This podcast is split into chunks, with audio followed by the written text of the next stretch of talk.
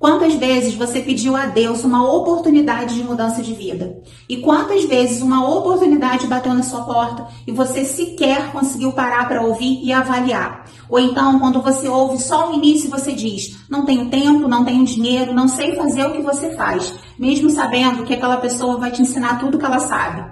Nessa pandemia, existem dois tipos de pessoa. Aquela que viu na pandemia uma grande chance de negócio, principalmente no mercado de beleza, que só cresce. Mulheres usando máscara, aumento de manchas, acne no rosto, baixa autoestima e a beleza do rosto encoberta por uma máscara e outras que viram nisso um grande problema, a falta do dinheiro, a escassez e que as mulheres realmente não estavam se cuidando. E aí eu te pergunto, em que grupo de mulheres que vai, que você vai ficar? Aquelas que vão levar a solução ou aquelas que têm um problema para cada solução que você dá?